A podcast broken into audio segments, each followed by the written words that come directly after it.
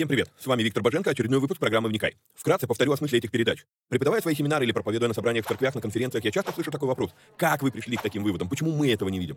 Я заметил, что у людей в голове часто лишь набор вырванных из контекста строчек из Библии.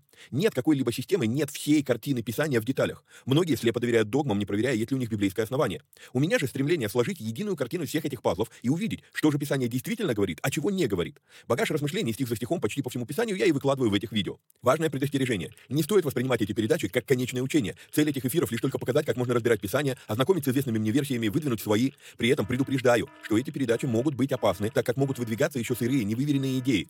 Я дерзаю их озвучивать, потому что хочу, чтобы мы все восстановили навык размышлять, а не тупо верить всему, что мы смогли нагуглить, прочитать, слепо доверять чьим-то мыслям. При этом, пожалуйста, не надо, посмотрев несколько выпусков, кидаться исправлять своих знакомых слушателей. Эти передачи для более корректного личного понимания текстов Библии, а не для бунтов в собраниях. Писание действует через внутреннее преобразование, а не через громкие внешние события. В этих эфирах за беспрекословный авторитет принимаются только 66 книг канона Священного Писания. Второканон, Талмуд и прочие апокрифы мы можем рассматривать и часто рассматриваем. Но для меня они лишь мнения, которые имеют право на существование, но не являются глазом с небес. И да, я отдаю себе отчет, что и сами эти передачи тоже по своей сути апокрифичны. Теперь немного технической информации. К сожалению, времена, когда можно было рассчитывать только на Facebook и YouTube, ушли в небытие. Какие-то соцсети запрещают власти, какие-то соцсети сами запрещают нас. YouTube на Западе уже приобрел репутацию видео-гулага за навязывание своей повестки и подавление несогласных. И кто знает, что и кто еще надумает запретить нам или запретить нас. Видео-гулаг уже дважды уничтожал наши каналы. Поэтому мы ведем много разных средств коммуникации с вами. Если вдруг что случится с нашими социальными сетями, помните, что есть сайт успехвбоге.рф, где можно подписаться на рассылку и всегда быть в курсе новостей. На данный момент мы используем четыре платформы для видеоматериалов. Odyssey, Rutube, Zen и Rumble. Ну и пока еще используем видео ГУЛАГ. Ссылки на все эти каналы стараемся добавлять под каждое видео. Кстати, может кто не знает, но на видеоплощадках можно ускорить воспроизведение. Мне кажется, что я говорю довольно медленно, поэтому в записи можно смело ставить скорость в полтора раза быстрее. Помогайте нам находить отрывки, достойные того, чтобы выложить их в виде сторис, рилс, шортс, клипов. Если увидели хороший лаконичный отрывок, пишите в канале на телеге. Название видео, где увидели этот сегмент и какая минута. Эти передачи можно также слушать в виде аудиоподкастов. Подписаться на подкасты можно через успехвбоге.рф наклонная черта подкасты. Говорят, хорош тот учитель, после учения которого вопросов стало только больше. Вот я и стараюсь быть хорошим. Если после просмотра передач у вас возник вопрос, вы можете его задать в специальной группе на Telegram. Попасть в нее тоже можно через канал в Телеге. Кстати, все новости служения помимо сайта тоже публикуются в этом канале. Есть просьба. Социальные сети считают крутыми и начинают продвигать те ролики, которые досмотрели до конца, которые лайкают, комментят и которыми делятся с друзьями. В какой-то мере можно даже сказать, что когда мы делаем эти простые действия с христианскими видеоматериалами, мы помогаем распространению Слова Божьего. Алгоритмы соцсетей начинают рекламировать эти материалы, если видят, что вокруг них много активности. Поэтому, если у вас не убудет, прямо сейчас сейчас. Ставьте пальцы, подписывайтесь на канал, жмите колокольчик, комментируйте, обязательно делитесь ссылкой с друзьями и все такое. Поехали!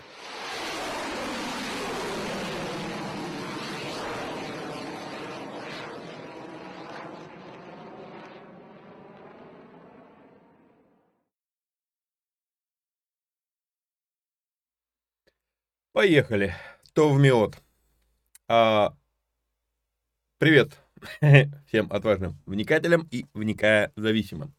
Значит, а, сегодня мы с вами на фоне облаков, то есть у нас белый эфир. А, мы продолжим разбирать книгу а, «Деяний». И начинается реально, ну, вернее как, у меня все больше и больше трепета, потому что мы приближаемся к 15 главе книги Деяний. Почему это трепет? Ну, потому что после 15 главы мы будем рассматривать первое а, в нашем обзоре а, послание Павла. Исторически это одно из ранних его посланий, и приблизительно оно где-то попадает вот в те времена, где-то события, описываемые между 15 и 16 главами книги Деяния. Вот. И поймал себя на том, что реально хочу пояснить одну вам вещь несмотря на то, что, да, я знаю, замечаю, что э, я двигаюсь больше вот в учительском в этом э, потоке, скажем так, э, ну, наверное, призвании, вот, но ни в коем случае не э, считаю себя учителем, вы там пишете, там, сенсей, там, рави и так далее, я не считаю себя учителем, и эти передачи в первую очередь позволяют мне самому а, проверить, насколько же вот а, действительно соответствует соответствуют те выводы, к которым я пришел, насколько они соответствуют тексту Библии, если его читать внимательно. Потому что, готовясь к эфирам, все-таки я читаю все равно текст внимательнее, чем когда я вот читаю по плану чтения Библии ежегодно, перечитывая заново и заново. Вот. И поэтому, ну, как бы, э, когда мы придем, начнем, я много раз вам уже говорил, вот будем смотреть Павла, там мы это увидим. И мне самому, я смотрю на это с трепетом в том плане, что вот мы сейчас придем туда, а подтвердятся ли мои выводы? Вот. А, так что Сегодня у нас 13 глава. А, как обычно, напоминаю, что если вам нравится то, что мы делаем, и у вас есть такая возможность, то нужно поддержать эти эфиры материально. А, спасибо тем, кто это делает, но все-таки буду об этом напоминать. Поддержать эти эфиры материально можно переводом по номеру плюс 7 999 832 0283. А, также напоминаю, что у нас работает платный канал канал Боженко Премиум. А, здесь такой момент а, хитрый. А, буквально вот ну, пара событий а, там недельной давности, наверное, произошла, что а, с одной стороны а, люди ну, я, я когда говорю, каждый раз делаю это объявление про Боженко премиум, думаю, ну, все уже слышали, ну, сколько, зачем повторять, вот, а тут недавно э, просто где-то там переписка, по-моему, на ВК, вот, э, и я что-то упомянул там э, на диктовку TD Джейкса, и человек, который постоянно смотрит в Никайке, а он задает вопрос, а как попасть в этот канал? Я понимаю, что несмотря на то, что я все эти объявления делаю, говорю об этом, но это не обозначает, что все это услышали. Поэтому, еще раз, значит, у нас работает платный канал Боженко Премиум, в котором мы возобновили переводы TD Джейкса. Помимо этого, там я быстрее и э, более подробно отвечаю на вопросы, которые задают. Ну и э, мы там общаемся отдельно. То есть это другой, э, ну, по крайней мере, для меня это другой уровень общения э, с вами. Вот, а, попасть в этот канал можно по ссылке, которая у вас на экране, успехвбоги.рф, наклонная черта а, премиум. Вот, а, ну и как обычно говорю, что, а, кстати, по поводу Боженко премиум, еще один момент, который сегодня узнал от одного из друзей, что он зарегистрировался на канале Боженко Премиум, то есть прошел по ссылке, а, выбрал платное. Напомню, что там есть две недели бесплатно, ну, можно посмотреть, как бы нравится, не нравится, и выйти. Только выходить надо правильно. Если вы решили выйти, напишите мне а, в личку, и я дам вам инструкцию, как правильно выйти, чтобы с вас деньги не списывались. Вот. Но а, тут ситуация наоборот. То есть он выбрал платное участие в группе сразу, вот, но а, в канал не попал. Если подобные вещи происходят, а, вообще, по логике вещей, если я правильно понимаю, как работает бот, который вот отслеживает ваше участие в группе, то он должен автоматически выкидывать вас в группу, когда вы там подписались, да, зарегистрировались там, будь то пробный период две недели, будь то сразу платное участие, вы должны попасть в группу, в, в, в, ну, отдельно, она так и называется, Боженко премиум, вы увидите. Но если это не произошло, пожалуйста, напишите мне, потому что вот выяснилось, что человек, как бы, деньги с него списались, а он в группу не попал. Вот, то есть, э, ну, чтобы не получилось, что деньги идут, а бонусов вы не получаете. Поэтому не стесняйтесь, пишите.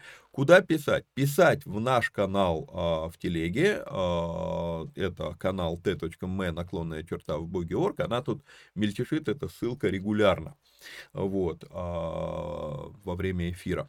Вот, ну и а, еще один такой а, момент, который, ну, стоит подмечать, буду говорить, что если вы смотрите передачу на Рутубе, на Рамбле или на Одиссее, то и хотите написать комментарий, который вы хотите, чтобы я увидел, лучше все-таки написать комментарий в телеге. Почему? Потому что на этих трех сервисах, Рутуб, Рамбл, Одиссей, работа с комментами построена отвратительно, то есть я могу даже и не заметить, что вы написали что-то. Вот, а, поэтому, ну, добро пожаловать в наш канал. А в канале можно комментировать под каждым моим сообщением, то есть есть возможность прокомментировать. Пишите комментировать, вы попадаете в отдельный чат, и там просто написали, да, что вы хотели сказать. Тогда я это увижу. Вот как раз ссылка на канал, она у вас а, сейчас была на экране. Хорошо, вроде как все объявления сделаны. А, все, что надо было сказать, я сказал. Теперь мы можем с вами переходить к тексту. Puer налит в прошлом эфире у меня кончился чай, и там в комментах написали, что вот, мол, Виктор смотрит все время на термос. Да, потому что, когда я говорю много, у меня рот пересыхает, и мне надо что-то а, тепленькое а, пропустить в горло. Именно чай. Сегодня у меня пуэр настоящий. Окей. Итак, мы с вами в 13 главе. А, в Антиохии в тамошней церкви были некоторые а, пророки и учители, Варнава и Симеон, называемый Нигер, и Луций Кириньянин, и Манаил, а, совоспитанник Ирода, четвертовластника, и Савол. А, первый стих для меня, он является таким как бы сломным моментом нескольких культурных традиций. Одна культурная традиция российская, а другая культурная традиция американская. Ну, которую они успешно навязали всему миру. А, поговорим сейчас об этом. Вот. А, первая культурная традиция, а, которая есть в России, говорят, что на современном русском нету слова тамошний, есть слово там. Однако, если мы с вами смотрим, то, по крайней мере, 160 лет назад в русском языке было такое слово «тамошний». Вот, сейчас я его выделю вам. Вот, Соответственно, а, когда кто-то пытается умничать и наставляет вас и говорит, нету слова «тамошний», а, вы можете просто открыть 13 главу э, э, книги Деяний в Библии и показать человеку. Вот, и есть. Вот. А, это один из аспектов, да. Вот. Второй аспект, на который а, обращу здесь внимание, это слово, которое американцы прям, ну, реально запрещают использовать. Это слово «нигер». Вот. А у меня была такая история, что, причем, кстати говоря, сниму сейчас выделение, включу вам какой-нибудь английский перевод, а, и чтобы вы видели, английские переводы, ну ладно, там King James, ну возьмем ASV, а, более современный перевод из тех, которым можно доверять, вот, и увидим с вами, что это слово здесь тоже есть, вот, а, выделил его вам на экране. Так вот, у меня была такая история, тут я смотрю, у меня планш глючит, переключусь пока и перезагружу его, вот, пока рассказываю вам историю.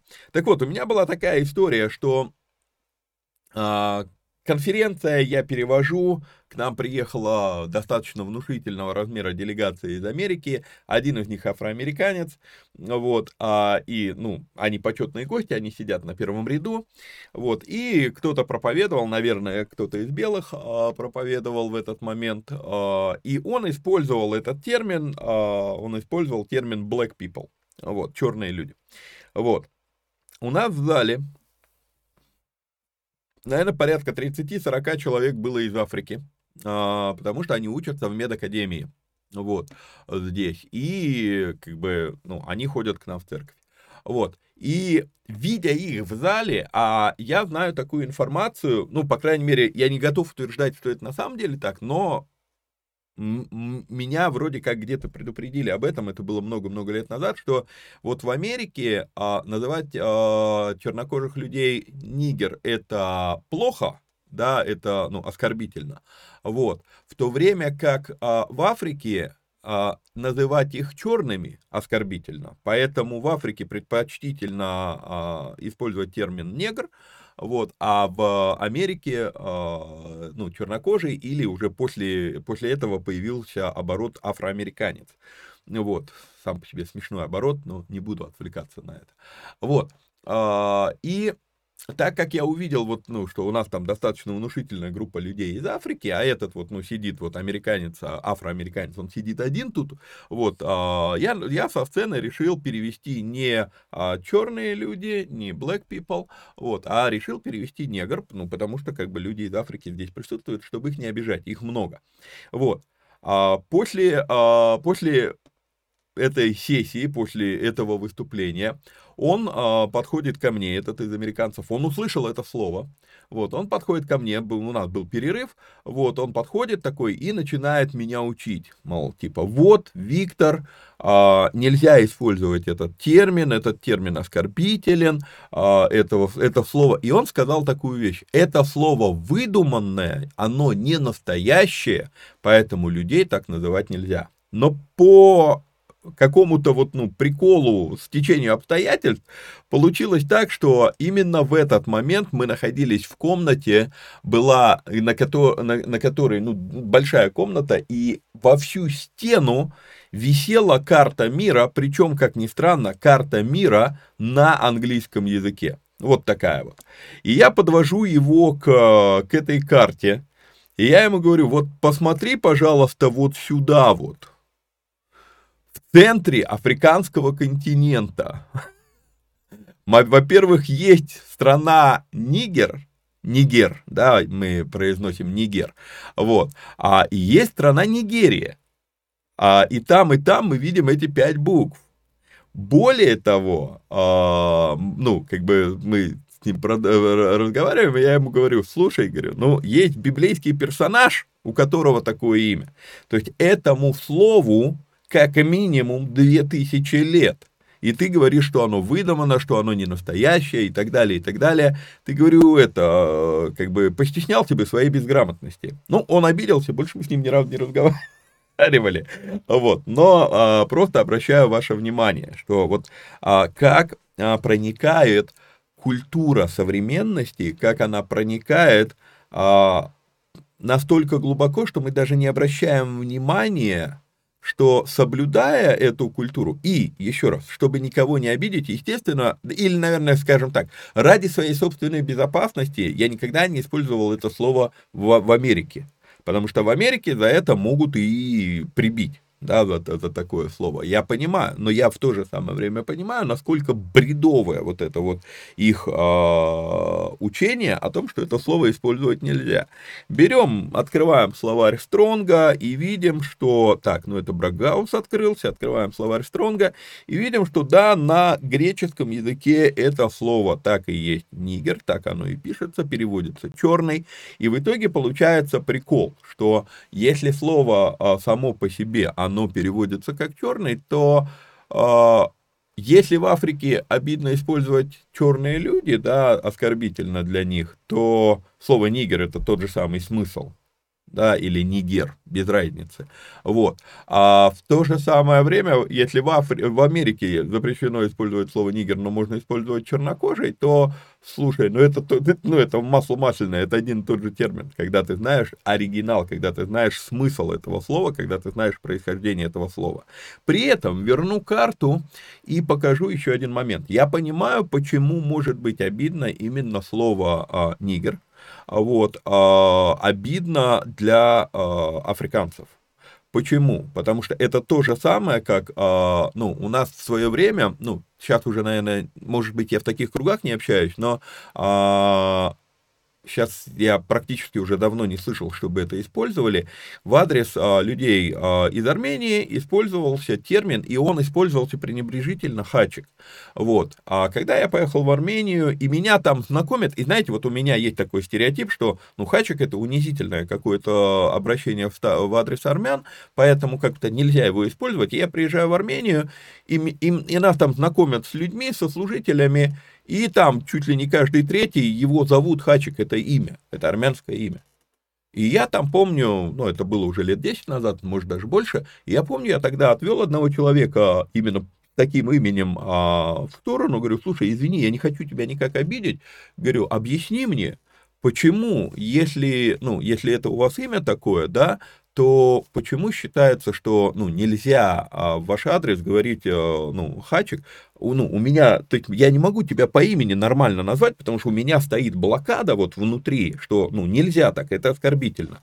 И он мне объясняет, говорит, ну, слушай, говорит, если я вас всех русских буду звать Иван, то есть распространять вот, ну, одно имя на, на всех, ну, как бы, понимаешь, говорит, это то же самое. То есть, ну, я вот да, вас, вас приехало там 20 человек, да, и я вас всех Ваня, Ваня, Ваня, Ваня.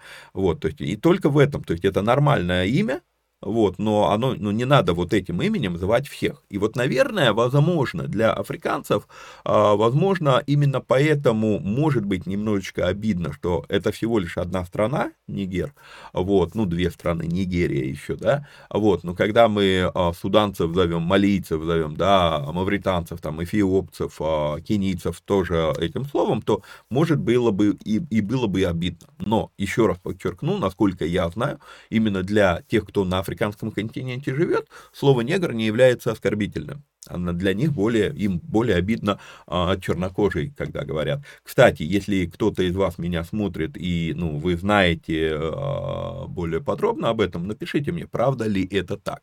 Потому что вот этот вот переворот, да, в Америке так можно, но так нельзя, а в, в Африке наоборот, вот так можно, но так нельзя. Так ли это на самом деле? Ну, то есть, э, может быть, вы меня и опровергнете, может быть, мне придется пересматривать еще раз свои, э, свою терминологию, что допустимо, что недопустимо. Но, однако, еще раз, мы с вами видим в Библии, есть Симеон, называемый Нигер, и Луций Кириньянин, и Манаил, совоспитанник Ирода, четвертовластника, и Савол. То есть мы видим с вами упоминание имен. Мы все еще с вами в первом стихе. Вот. И в этом первом стихе хочу обратить еще одно, а, еще внимание на один нюанс. Заметьте, что а, в тамошней церкви были некоторые пророки и учители. Мы не знаем, кто из них, вот из перечисленных, Варнава, Симеон, Луций, а, Манаил а, и а, Савол, кто из них был учитель, кто из них был пророк. Но мне понравилось в книге «Послание к славной церкви» Рик Джойнер обращает внимание вот на именно 13 главу, первый стих Деяний, и говорит, что смотрите, союз двух служений антагонистов – пророки и учители. Это две крайности, это две противоположности в служении. Вот. А, но когда они научились взаимодействовать между собой, когда они научились вот эти два служения общаться и а, сотрудничать, то взаимодействие служения пророков и учителей порождает апостольское служение, которое э, не из первозванных, назовем это так. Да, то есть это первый, а, первый момент, где мы с вами сейчас прочитаем, что Бог призывает Варнаву и Савла на дело, к которому а, он их призвал, да, второй стих. Вот, это первый момент, где мы видим, по сути дела, поставление на апостольское служение не Иисусом Христом. И вот тут вот очень важный, на мой взгляд, момент. А, пророки, как мы с вами уже видели, а, был пророк, а, который приходил в Антиохию, и он предсказал, что будет сильный голод в Иерусалиме, вот, в Иудее. То есть пророки, они могут предсказывать. Но, хочу еще раз подчеркнуть, функция пророка – это не представитель плюшевого бога, который только лишь говорит тебе хорошее – это представитель Бога, который говорит тебе все. Не только хорошее и не только о будущем. Да, пророк Нафан обличал Давида, вот, а пророк, а, как там его звали, забыл, Агав, по-моему, да, в Деяниях, он пришел в, в Антиохию, и он говорил о том, что будет голод в Иудее, и так далее, и так далее. То есть вот а, надо понимать, что Пророк это не, не предсказатель, это не тот, кто вангует, да, тебе будущее, это не тот, кто говорит о тебе только хорошее, как очень часто можно услышать в учениях о пророческом служении. Пророк это тот, кто прорицает то, что Бог говорит. И в этом плане, в этом плане пророк может быть э, в определенной мере, это разные служения, но в определенной мере пророком называют а, любого проповедника. Потому что если проповедник прорицает то, что он получил от Бога, то он выполняет пророческую функцию. Это может быть в том числе и учительская деятельность. Но, однако, мы еще позже с вами увидим, что пророки и учители – это два разных офиса, это две раз, два разных призвания. И вот когда, и почему я говорю, что это два служения антагонисты? Очень часто, вот если мы говорим про пророк в общепринятом понимании, то пророк – это, а, ну, их называют вот, ну, парящие на небесах. Они, это люди какие-то не от мира сего, назовем это так.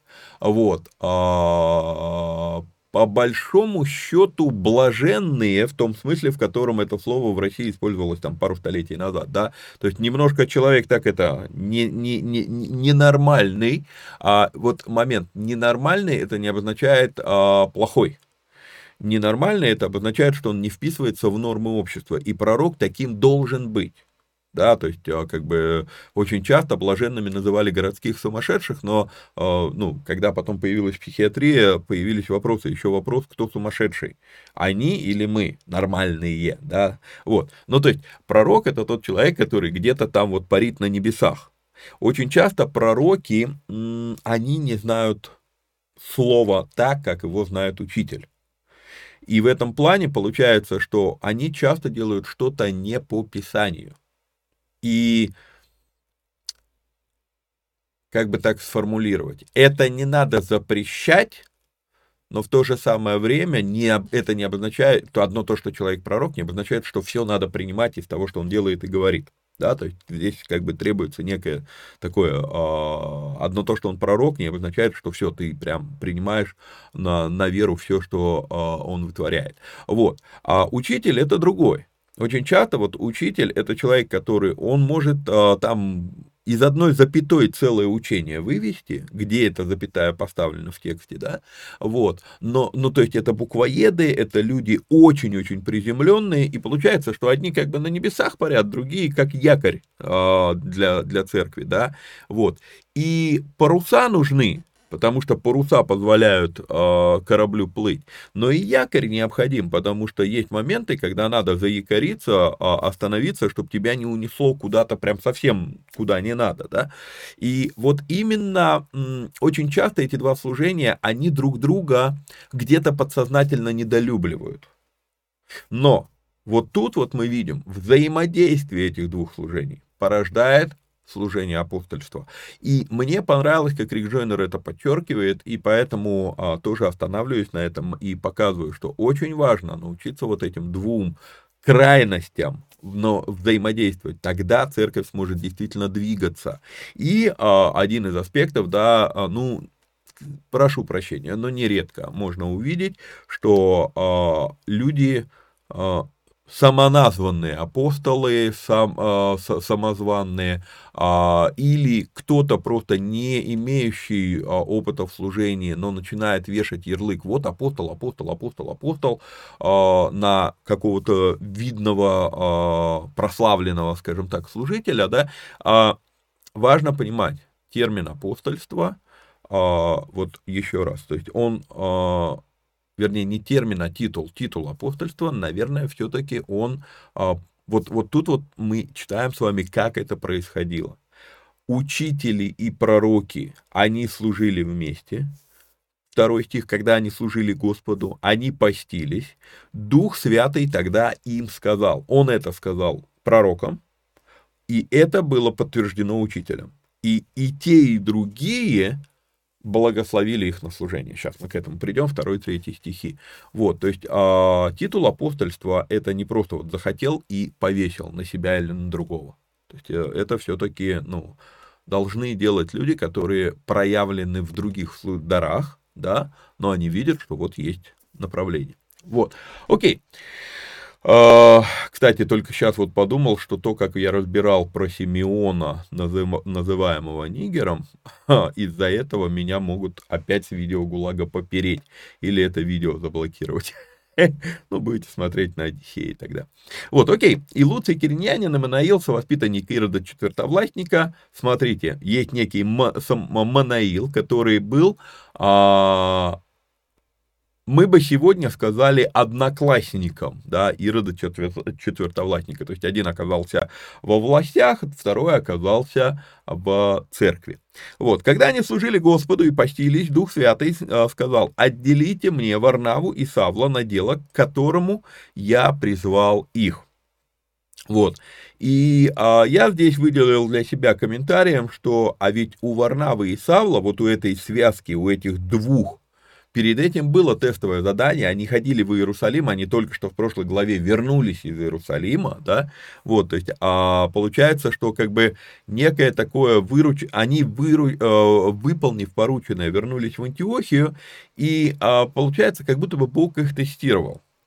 Но еще раз, да, то есть мы говорим, Бог меня испытывает, а, это нормальный термин, если ты понимаешь, что Бог всеведущий, и он не нуждается в новой информации а, в результате этого испытания. Тогда зачем он испытывает? Он испытывает тебя для того, чтобы ты сам что-то про себя понял. Да, и вот тут вот я думаю, что как раз вот этот вот поход из Антиохии в Иерусалим, некоторое время там, их приход обратно в Антиохию, показал им двоим, что они, ну, способны двигаться вместе.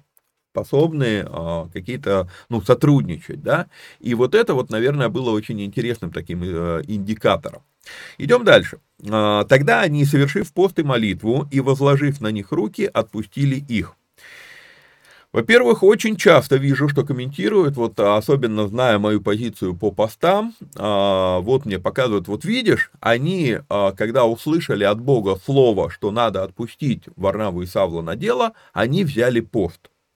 А, поэтому пост это правильно. Я не, я не говорю, что пост это неправильно, я говорю, что у нас неправильное отношение к постам.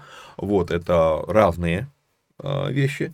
Вот. Но я здесь вот хочу подметить, они не взяли пост, когда услышали слово. Обратите внимание, во втором стихе они постились, во время поста они услышали повеление отпустить, отделить Варнаву и Савла, да, то есть выслать их, послать их на миссионерское поле. И, получается, было бы на современном русском логично э, третий стих читать, тогда они, завершив пост и молитву, то есть вот они закончили пост, доделали пост до конца, и тогда они рукоположили, сейчас поговорим еще про возложение рук, э, тогда они рукоположили э, Варнаву и Савла на дело служения. В итоге получается, что а, чем больше я анализирую, что же такое посты, а, слово пост в Библии, тем больше я прихожу к выводу, что а, то, что мы сегодня называем постами, в Ветхом Завете, книге чисел, называется обет назарейства. И надо подметить, прошло уже несколько лет с той поры, как Павел, Савол, обращен в веру, в, ну, стал христианином, да, вот, а, и он по-прежнему соблюдает то, что написано в законе Моисеевом касательно евреев. То есть он по-прежнему, вот он берет назарейство, да, а, тем более, ну, получается, это в церкви в Антиохии, то есть не он один это делает. То есть надо понимать, вот, вот, эти, вот, вот эти вещи, они нам намекают на, вза... на правоприемство, что Новый Завет не отменяет Ветхий, а развивает его и доводит до логического, до логической полноты. Мы будем тоже еще говорить об этом, разбирая эту главу. Не знаю, сегодня или нет, в сегодняшнем ли а, эфире, в сегодняшней ли передаче. Так вот, а, я записал такой комментарий. Если мы посмотрим на два стиха вместе, второй и третий, то, что я вам говорил, то увидим, что не совершив пост, а завершив пост. Мы еще будем видеть дальше. Павел продолжал практиковать обеты назарейства. Именно эту практику мы сегодня называем постами. Обет назарейства – это обет добровольного посвящения Господу. Это не голодовка. Когда я читаю инструкцию по назарейству, то я вижу, что там, да, там есть отказ от некоторых продуктов – а, поэтому, получается, человек а, будет есть, да, то есть, но он в случае с назарейством, он воздерживается от всего, что связано с виноградом. У него есть повеление не стричься и не подходить к мертвым. Числа 6 глава.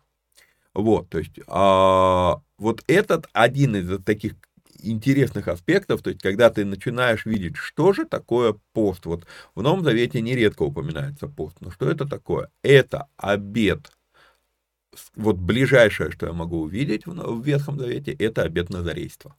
Вот, то есть это, это посвящение. Сюда тогда идеально входит, вот если мы, я понимаю, взаимосвязь Назарейства и э, пост, то тогда сюда идеально входит Исаия 58 глава, где сказано, вот пост, который я избрал, и один одно из условий, раз, раздели с голодным трапезу твою, да, раздели с бедным трапезу твою. То есть, а, если, если пост это голодовка, если ты отказался от еды вообще, то как ты можешь разделить трапезу, у тебя нет трапезы да, вот, а если это назарейство, то есть это фильтр, я не буду есть все, вот у меня сейчас время посвящения, а, и мы с вами разбирали, это а, в чем, в чем природа кашрута, мы с вами говорили, что многие заповеди, которые Бог дает а, евреям, это заповеди не потому, что а, плохо есть а, нечистые животные, а это вопрос твоей осознанности, то есть не все я вот жру, что на столе, да, а я отдаю себе отчет, да, так, так, я перед Богом хожу, Поэтому, а он говорил, вот это не есть. Окей, тогда я буду есть вот это или вообще не буду есть, если чистого здесь ничего нет. То есть это, это некий, некая, а, некий инструмент самодисциплины, напоминать себе постоянно, что я перед Господом хожу, я перед Господом хожу. Что из кашрута сделали уже с годами, это уже другой разговор, это отдельная тема, ну, а, печальная. Вот, а, это то, что могу сказать по поводу а, поста. Но здесь мы с вами видим еще один момент, в третьем стихе, да, «А, тогда они, совершив пост и молитву, и возложив на них руки. Позвольте зачитаю вам то, что я написал по поводу возложения рук, делал на эту тему исследования, опять же, если вы можете опровергнуть мой вывод, напишите мне в телеге, буду рад увидеть. Но я на данном этапе, я пришел вот к какому выводу. Возложив на них руки, вижу излишнюю в современной церкви, излишнюю мистификацию подобных фраз. Возложение рук в Библии в подавляющем большинстве случаев это возложение рук на голову жертвоприношения. То есть перед тем, как принести в жертву ягненка, надо было возложить руку козла э, отпущения э, священник должен был возложить руку. И вот этот термин возложение рук, он в подавляющем большинстве случаев он э, используется именно касательно э, жертвоприношения, а не рукоположения, как мы сегодня это понимаем, рукоположение на служение. Вот, например, первое, когда мы увидим вот именно постав, поставление на служение, это у нас числа, 27 глава, в 18 стихе. Да, и сказал Господь Моисею, возьми себе Иисуса, сына Навина, человека, в котором есть дух, и возложи на него руку твою, и поставь его перед Елиазаром, священником, и перед всем обществом, и дай ему наставление пред глазами их, и так далее, и так далее, и так далее. То есть мы видим поставление на служение Иисуса Навина а, идет вроде как через возложение рук. Но вот в чем дело. Сегодня у нас рукоположение это некое это передача помазания, это некая какая-то там, ну вот, мистификация вот этого процесса произошла с годами, с, с десятилетиями, со столетиями, и мы э, думаем, что это вот, вот возложил руки, и произошло, вот что-то передалось. Но так ли это?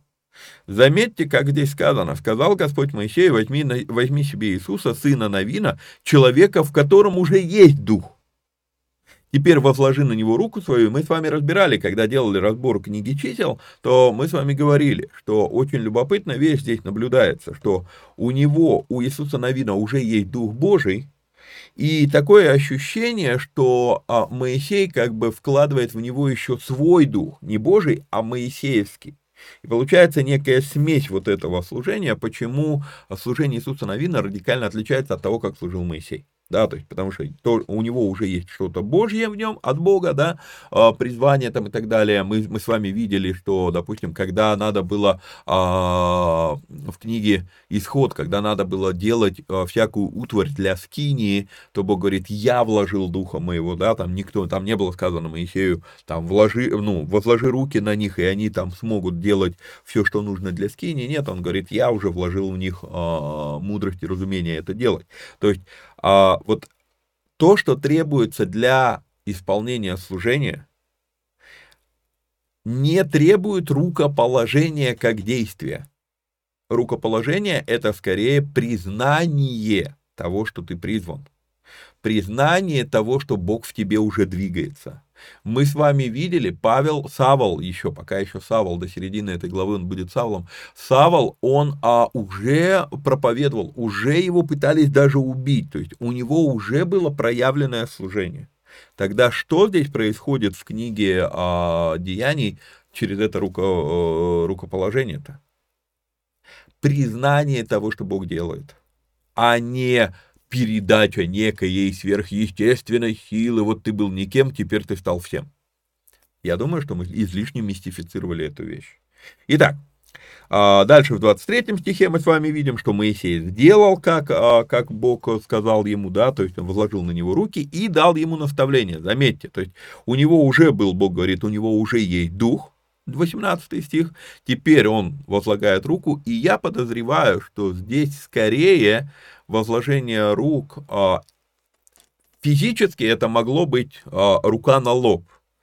Но смысл этого скорее, как вот, знаете, мы кладем руку на плечо и говорим, давай, ты справишься. Да? Это, это скорее ободрение, чем а, передача каких-то сверхъестественных там сил.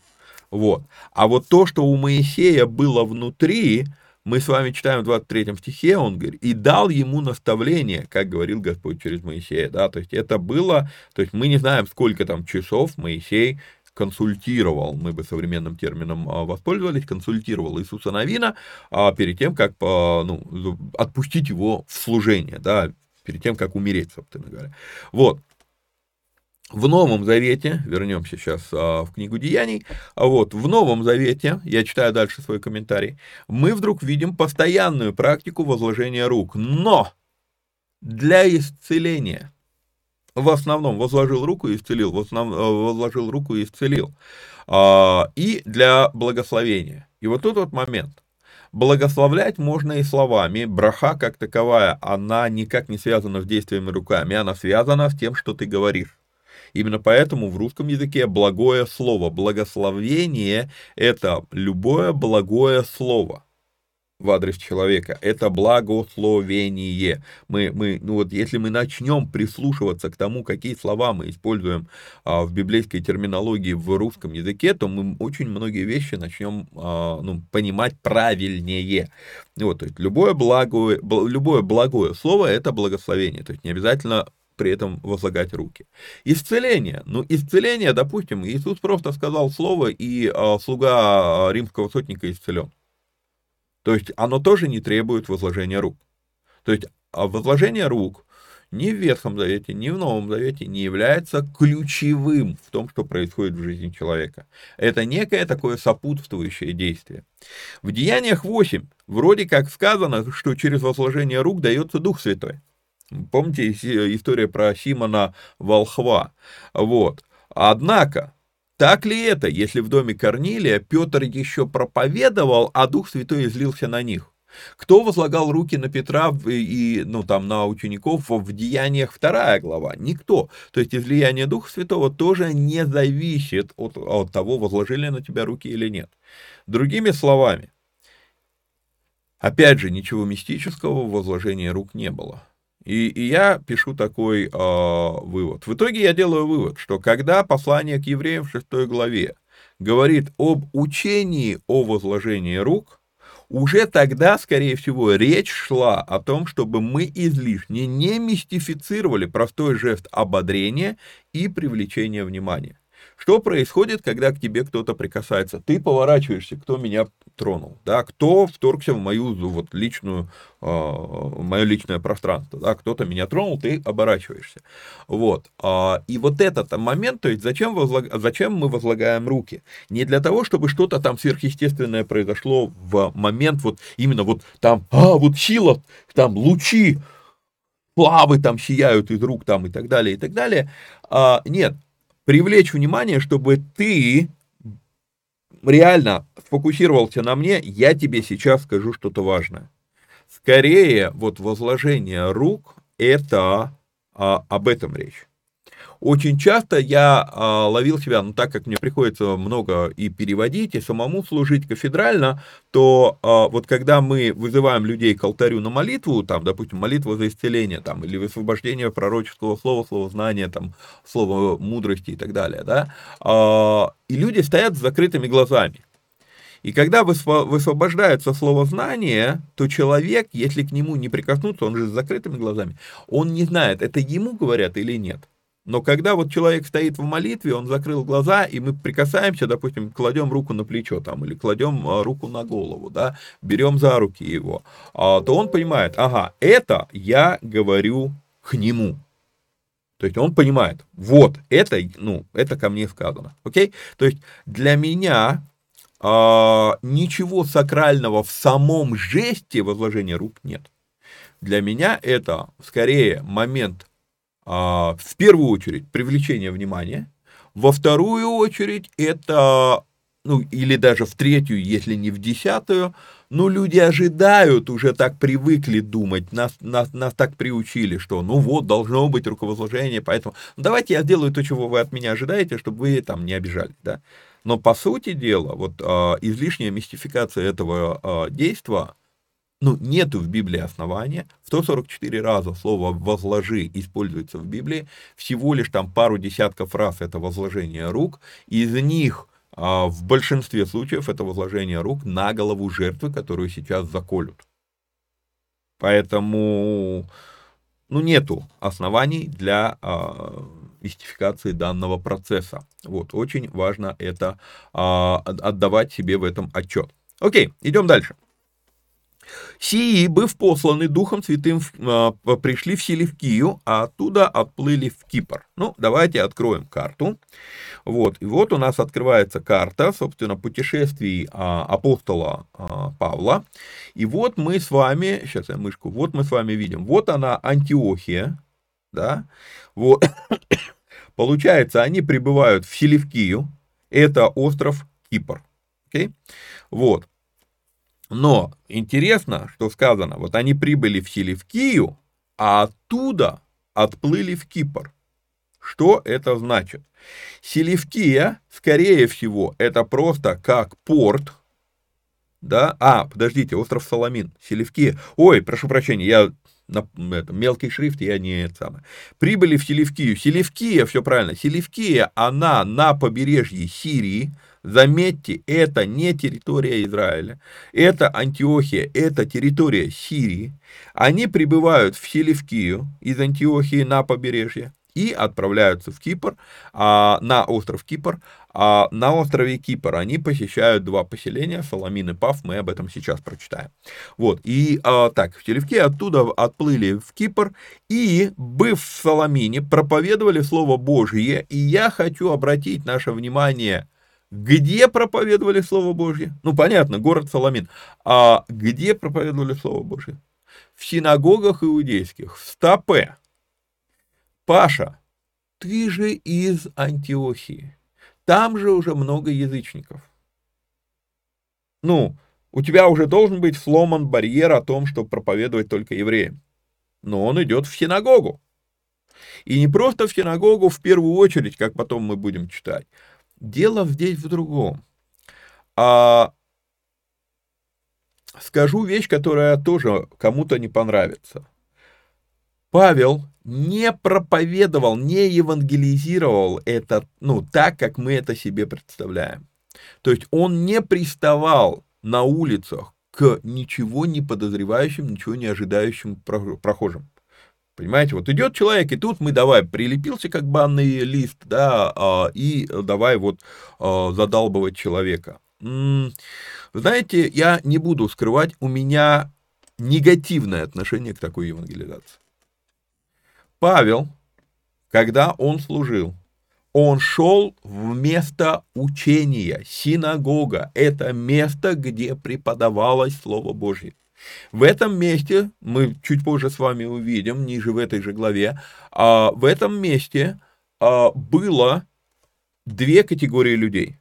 Были иудеи по наследству, да, скажем так, по роду, по крови, потом, прямые потомки Израиля, а, ну, Иакова, вот, а, и были язычники, которые приняли учение, и, возможно, кто-то уже даже прошел гиюр, да, то есть полностью принял иудаизм, или евреизм было бы правильнее называть. Вот.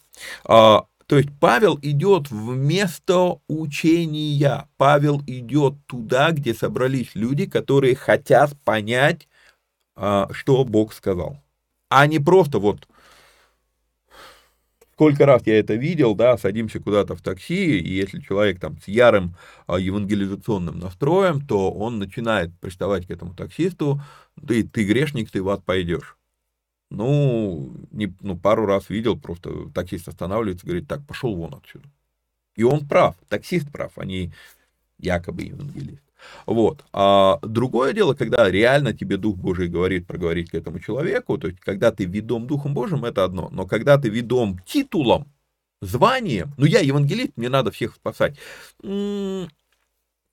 Павел так не делал. по крайней мере, здесь мы видим, он идет проповедовать Слово Божие в синагоги иудейские. Имели же при себе Иоанна для а, служения. Вот. А, Иоанна для служения, того самого Иоанна, которого они взяли, мы с вами в конце прошлой главы обращали на это внимание, они его взяли из Иерусалима, пришли в Антиохию, и вот когда в Антиохии их отправили на служение, на миссию, то они берут с собой этого Иоанна, чтобы он им, и вот тут вот слово «служение» не обозначает того смысла, как мы его а, себе представляем, служение кафедральное, там, возложение рук, там, какие-то вещи. В качестве прислуги – то есть Иоанна, Марка они взяли с собой в качестве прислуги. Важный нюанс. Пройдя весь остров до Пафа, нашли они некоего волхва, лжепророка иудеянина именем Вари Иисуса. А, почему а, такое имя? Он пытается подражать Иисусу? Нет, скорее всего, он про Иисуса ничего не знает, но имя Иешуа, было распространено в те времена. Вот, поэтому здесь как бы, ну, это как, как у нас сегодня, допустим, ну, очень много имен Александр. Вот, много. Поэтому это просто было распространенное имя, как в те времена был, было Симон, Шимон и так далее. Который находился с проконсулом Сергием Павлом, мужем разумным, Сей, проконсул, призвав Варнаву и Савла, желал услышать Слово Божье. И я хочу просто подметить, заметьте, как, как, как описан Сергий Павел, муж разумный, который хотел слышать Слово Божье. И я с улыбочкой, со смайликом а, делаю такой вывод. А, ну, разумные люди хотят слышать Слово от Бога. вот. а, Елима Волхв, ибо то значит имя его, противился им, а, стараясь отвратить проконсула от веры. А, ну, в оригинале, когда мы смотрим на греческом языке, я думаю, карту пока можно выключить, вот, а в оригинале, когда мы смотрим Елима, то мы видим, что это а, скорее Елюма, Элюма, Элюмас, вот, а Элумас, и, а, написано, ну, переводится а, «мудрый человек», вот. И мудрый человек – это те самые, помните, волхвы, которые пришли а, поклониться Иисусу. А, мудрецы, которые пришли поклониться Иисусу, когда ему было плюс-минус два года. А, дело в чем? У нас очень часто волхвовать, волхвы, у нас это свя... ну, как-то есть подсознательно такое впечатление, что это связано с колдовством. Не факт. Это просто... А, сегодня, сегодня у нас есть классификация. Причем эта классификация, она очень надменная и очень а, ошибочная, зачастую и очень искусственная. А, у нас есть классификация, вот есть ученые, а есть а, мошенники, шарлатаны, там, колдуны и так далее. В то время, если ты а, знаешь какие-то а, закономерности, законы природы, если ты понимаешь, там, разбираешься в травах, допустим, там, и так далее, да, то а, ты уже мудрец. И тут получается, кто-то из них мог быть шарлатаном, а кто-то мог быть на, на самом деле, а, ну, а, просто мудрецом, да. И вот это слово «волхв», оно объединяет в себе и тех, и других. Вот. И поэтому нам тоже важно иметь правильное понимание этого слова, потому что читаешь так Волфа и сразу негативная какая-то а, оценка. Не факт, что это, ну, в данном случае Волф, а, ну, а, получит негативную, негативную вещь. Вот. Но дело в том, что не всегда это негатив. Не всегда это негатив. Это надо понимать. Вот. Однако, вот это слово «элюмос», когда я посмотрел, как оно в оригинале написано на греческом языке, у меня возник такой вопрос, не отсюда ли мы получаем слово «иллюминат»? Вот, то есть это, а, если это имя, да, то оно а, очень любопытное имя, то есть какой-то озаренный, ну, имеющий какие-то скрытые от других знания, да, вот. Элима Волф, ибо то значит имя его, противился им, стараясь отвратить проконсула от веры. Кстати говоря, вот, э, знаете, вот такой любопытный момент, вот а, последние два дня, вернее, нет, не два дня, вчера два раза, просто пока мы работали с одним братом у нас в церкви, а, мы работали, включили просто радио, чтобы ну, там, как, как он мне объяснил, говорит, я радио всегда включаю, пока работаю, потому что там каждые полчаса отбивается время, то есть и ты знаешь, сколько время. Вот, что там говорят, это уже другое. И вот были, были, вчера пробежала два раза новость о том, что какой-то там, а, э, какую-то лечебницу а, решили закрыть, потому что там а, пением, а, это, разными разговорами а, лечили людей от онкологии. Вот. Ну и, естественно, вызывают какого, какого-то там эксперта, председатель там каких-то там, короче, кислых щей, вот, который, а, естественно, он имеет образование, он онколог и так далее, и так далее, и он компетентно заявляет, что онкологию должны лечить только профессиональные врачи-онкологи и так далее, и так далее. Вы знаете, столько кейсов а, без полезного выкачивания денег из-за заболевших а, а, раковыми заболеваниями людей со стороны профессиональных онкологов, как он говорит, да, что еще вопрос, кто более шарлатан. Те люди, которые а, пытаются это там как-то песнями делать, а, или там, я не знаю, может там молитвы были, ну, не звучало это так, да, я не знаю, что там делали, я не знаю этой, этой лечебницы, которую пытаются закрыть сейчас где-то там по-моему, где-то в Сибири скандал сейчас идет этот. Вот. Но дело вот в чем. Дело в том, что а, якобы ученые, притворяющиеся, что они якобы разбираются, как устроен организм, очень часто это вижу со стороны врачей, вот, а, они возомнили, что они есть истина в конечной инстанции на эту тему. И поэтому, а, знаете, а, помогают ли врачи? Ну, как в том анекдоте, ну, 50-50 либо да, либо нет. Вот. А, то есть я не могу сказать, что они все шарлатаны. Но с другой стороны, когда они пытаются заклеймить позором тех, которые используют не их методы лечения, а, у меня возникает вопрос, а кто вам дал вообще право? То есть то, что у тебя есть диплом медакадемии, говорит о том, что ты реально знаешь, как работает организм, ты знаешь некоторые закономерности, которые не факт еще, что они работают. Всегда. Да, то есть есть закономерность. Если вкололи вот это, вот это средство, то будет вот такой результат. Но всегда ли он такой результат? Не факт. Поэтому здесь вот даже, даже когда мы говорим про ученых, я всегда беру это в кавычку, это в кавычки. То есть ученый это тот, который больше меня знает на эту тему, но он не может знать все на эту тему. Вот. А, и поэтому вот, вот эта классификация, там, шарлатан или ученый, она э, очень тоже э, липовая сертифика... Э, ну, классификация. Вот. Будем двигаться дальше. Что-то я застрял на этой голове. Вот. А, Елима Волф, ибо то значит имя его, противился им, стараясь отвратить проконсула от веры. Но Савол, он же и Павел, исполнивший Духа Святого и устремив на него взор. Стоит подметить, что вот после этого стиха мы больше ни разу не увидим, чтобы Савла назвали Савлом. Кроме пару раз, когда он будет рассказывать свидетельство о том, как по пути в Дамаск он пережил встречу с Иисусом Христом, он будет говорить, и этот голос сказал мне, Савол, Савол, трудно тебе идти поперек рожна, да, то есть вот а, все, Савол, вот с этого стиха Савол закончился, дальше будет только Павел. И я пишу, я записал себе такой комментарий, что а, с этого стиха мы больше не видим Савла, мы видим только Павла. И я пишу, измени свое имя. Как? Дело не в том, чтобы ты поменял паспорт, а дело в том, чтобы ты поменял действие, вступив в поток его силы, действующий через себя, через тебя, да. То есть Павел исполняется Духа Святого, устремляет на него взор и говорит, «О, исполненный всякого коварства и всякого злодейства сын дьявола, враг всякой правды, перестанешь ли ты совращать с прямых путей Господних? И ныне вот рука, чья на тебе.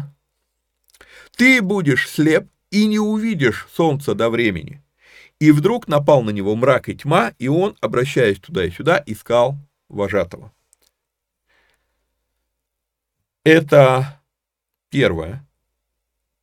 Ярко проявленное и описанное действие Павла, именно Павла, то есть апостола. Нюанс. Пока Павел не начал действовать как апостол. Его называли Савол. Он был отправлен на это служение по а, повелению Духа Святого. Вернемся к этому термину рукоположен, хотя мы с вами уже разобрались, что смысл этого термина мы слишком сильно мистифицировали. Вот, а он был рукоположен на это служение. И первое его действие, оно не является угождением всем подряд. То есть Павел, как апостол, он не преподает и не практикует плюшевое христианство, как, которое сегодня мы очень часто можем а, увидеть, которое нам очень часто преподают. Да? То есть, если ты говоришь, то говори слова ободрения, зачем тебе обличать людей и так далее, и так далее. Да? А я понимаю, что некоторые только, из, только ну, всю свою жизнь положили на то, чтобы только и обличать, это уже, наверное, другой кейс психиатрии, да, вот, но... А, когда вот для меня э, подозрителен там человек, который называет себя пророком и который э, прорицает только доброе всем и вся, да, и нигде нету слова предупреждения, слова, э, ну, там, остережения какого-то и так далее. То есть, если посмотреть, то э, я, наверное, вспомню, лично имел отношение только с двумя-тремя, наверное, людьми, хотя сотнями, если не с тысячами служителей пересекался довольно-таки плотно. А, очень мало людей, а, вот вспомнил еще одного, четверо, а, с кем, ну, вот у кого я могу сказать, он действительно двигается как пророк, потому что он говорит не только добрые слова. Вот. И вот тут вот мы с вами, вы только посмотрите, что Павел говорит. Ну вот вообще ни разу не плюшевое христианство. Вот. Павел, как, кстати, и Иисус, не думал угождать всем и вся. И потом мы с вами прочитаем слова Павла, когда, если я не ошибаюсь, Коринфянам он будет писать, да, что он не пытается угодить людям, он пытается угождать только Богу. И когда ты пытаешься угождать только Богу, это не исключает, это не делает всю твою жизнь конфронтацией с людьми, но и не исключает того, что тебе придется противостоять людям. Сам Иисус предупреждал об этом. Не мир пришел я принести, но меч. Меч, в данном случае, возможно, слово Божьего, а не буквальный меч, но надо, надо вот эту вещь а, видеть. А, есть предположение, пишу я в комментарии, что Павел наводит на Элюму слепоту, а, помня свое переживание Христа. Он тогда слеп тоже. И это привело его, вот это время слепоты, время тьмы в жизни Павла, да, оно привело к перевороту сознания и коррекции его а, религиозных взглядов. И так как а, э, Элима, Элюма, да, мы с вами читаем, что пройдя, пройдя весь остров до Пафа, нашли некоторого волхва, лжепророка, иудеянина. То есть он еврей, он иудей. Окей, то есть поэтому не исключено, что когда Павел высвобождает вот именно такую форму суда, то он э, вспоминает то, что произошло в его жизни, и, возможно, а, пытается как бы вернуть на путь истины Элюму, не наказать, не покарать его, а ты, ты иудей, посиди-ка ты во тьме, как я посидел во тьме, ты тогда поймешь, кому ты противостоишь. Не мне, Павлу, а Иисусу Христу, потому что как, как, что Павел понял, когда он находился в слепоте? Он понял, что он противостоит самому Господу Богу. Окей? Okay? Вот, вот здесь вот возможно то же самое, хотя, подчеркну, это всего лишь предположение. Ну, не написано так в тексте, мы не знаем, мы, мы только можем а, догадываться. Вот, а, любопытно подметить еще один момент здесь. Я не зря задал вам вопрос, чья рука в 11 стихе? И вот ныне рука Господня на тебя. Ты будешь слеп и не увидишь тьма, а, не увидишь солнца до времени, и вдруг напал на него мрак и тьма. А, любопытно, что уже дважды в Новом Завете мы видим следствие действия силы Божьей слепота, тьма, мрак. Хотя Иоанн а, Богослов напишет в своем послании, что Бог есть свет и нет в нем никакой тьмы. И мы, неправильно читая, неправильно понимая вот эти слова Иоанна, когда дойдем до них, будем смотреть, о чем там на самом деле речь, а, о каком свете там речь, мы э, иногда делаем ну, неправильные выводы. Мы уже разбирали это, да, когда э, Бытие первую главу смотрели, что тьма-то вообще-то была всегда, а свет был сотворен. Вот. А, Бог был, а, тьма над бездную, она либо была сотворена раньше света, либо была всегда, но, но свет был сотворен. И вот это вот надо понимать. А, Соломон говорит, что Бог, Бог избрал а, пребывать во мгле. Вот. Мгла это не всегда тьма, мгла это, ну, мы могли бы назвать это некий туман, но надо а, помнить, да, что когда ты входишь в святое святых, ты входишь даже если в скодильнице, но а, там темно. И он решил быть там да, во тьме, во мгле. Вот, то есть на это тоже стоит обратить внимание, а, ну, потому что потому что мы иногда неправильно понимаем а, Иоанна и начинаем говорить то, чего Писание не говорит.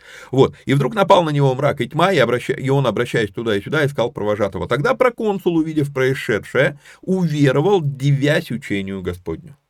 И, наверное, на сегодняшний день это будет последний комментарий, остановимся на этом. Можем ли мы предполагать, что проконсул стал учеником, вот из того, что написано в 12 стихе?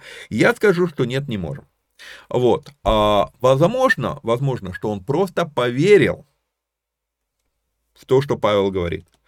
А как, в чем разница между поверил и стал учеником? А, я подозреваю, что большинство из вас, из нас, я тоже там не был, а, мы ни разу не были на острове Пасхи. Но мы же верим людям, которые говорят, что такое место на глобусе есть. Вот. А, то есть это всего лишь мы поверили, что, ну, окей, да, есть такое место, как остров Пасхи, вот фотки выкладывают. А кто сказал, может быть, эти фотки там, я не знаю, где-нибудь, ну, там, в Монголии сделаны. Но так как я не был в Монголии, мне надо верить, что Монголия существует для этого, да, и так далее. И так, то есть, понимаете, если ты там не был, то какие-то вещи ты просто... Я верю, что это существует. Ну, я верю этой информации. Но это не делает меня исследователем учеником острова Пасхи. Я не исследую культуру, я не исследую э, уклад жизни на этом острове, я не исследую историю этого острова, я не исследую их там религиозные там э, какие-то мировоззрения, какие есть на этом острове и так далее, и так далее. Я просто верю, что он есть. Поэтому есть разница между тем, что ты уверовал и ты стал учеником. И эту разницу мы с вами видим в книге Деяний постоянно, потому что их называют ученики, ученики, ученики. Это не просто тот, кто уверовал, что Христос Господь. это тот, который исследует эту тему. И поэтому мы говорим, вот, мол, там вера, это самое важное. Опять же, дойдем до посланий, а, увидим, так ли это. Вот.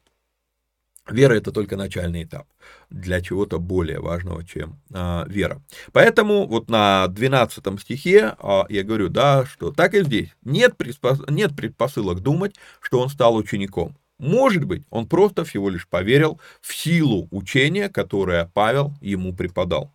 Но не более того, мы больше ничего про этого проконсула потом ни разу не увидим, а, ни в книге Деяний, ни в истории. Поэтому кто ее знает? А вот, а, принял ли он Христа или просто, а, ну, сильно, сильно, классно, молодцы. И все. Окей? Все, на сегодня на этом заканчиваем. Напомню, что нужно подписаться, лайкнуть, прокомментировать, поделиться ссылкой. Ну, если есть такая возможность, поддержать эти эфиры материально. Номер телефона у вас на экране. Плюс 7 999 832 0283.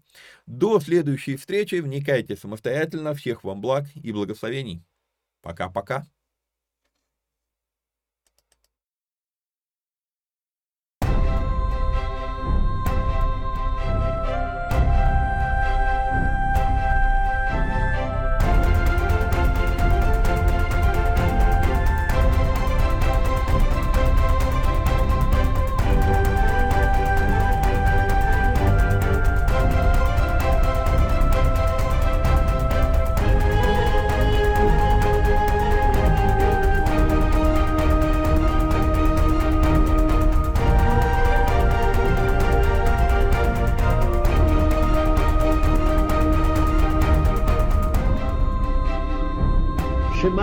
ישראל, אדוני אלוהינו, אדוני אחד.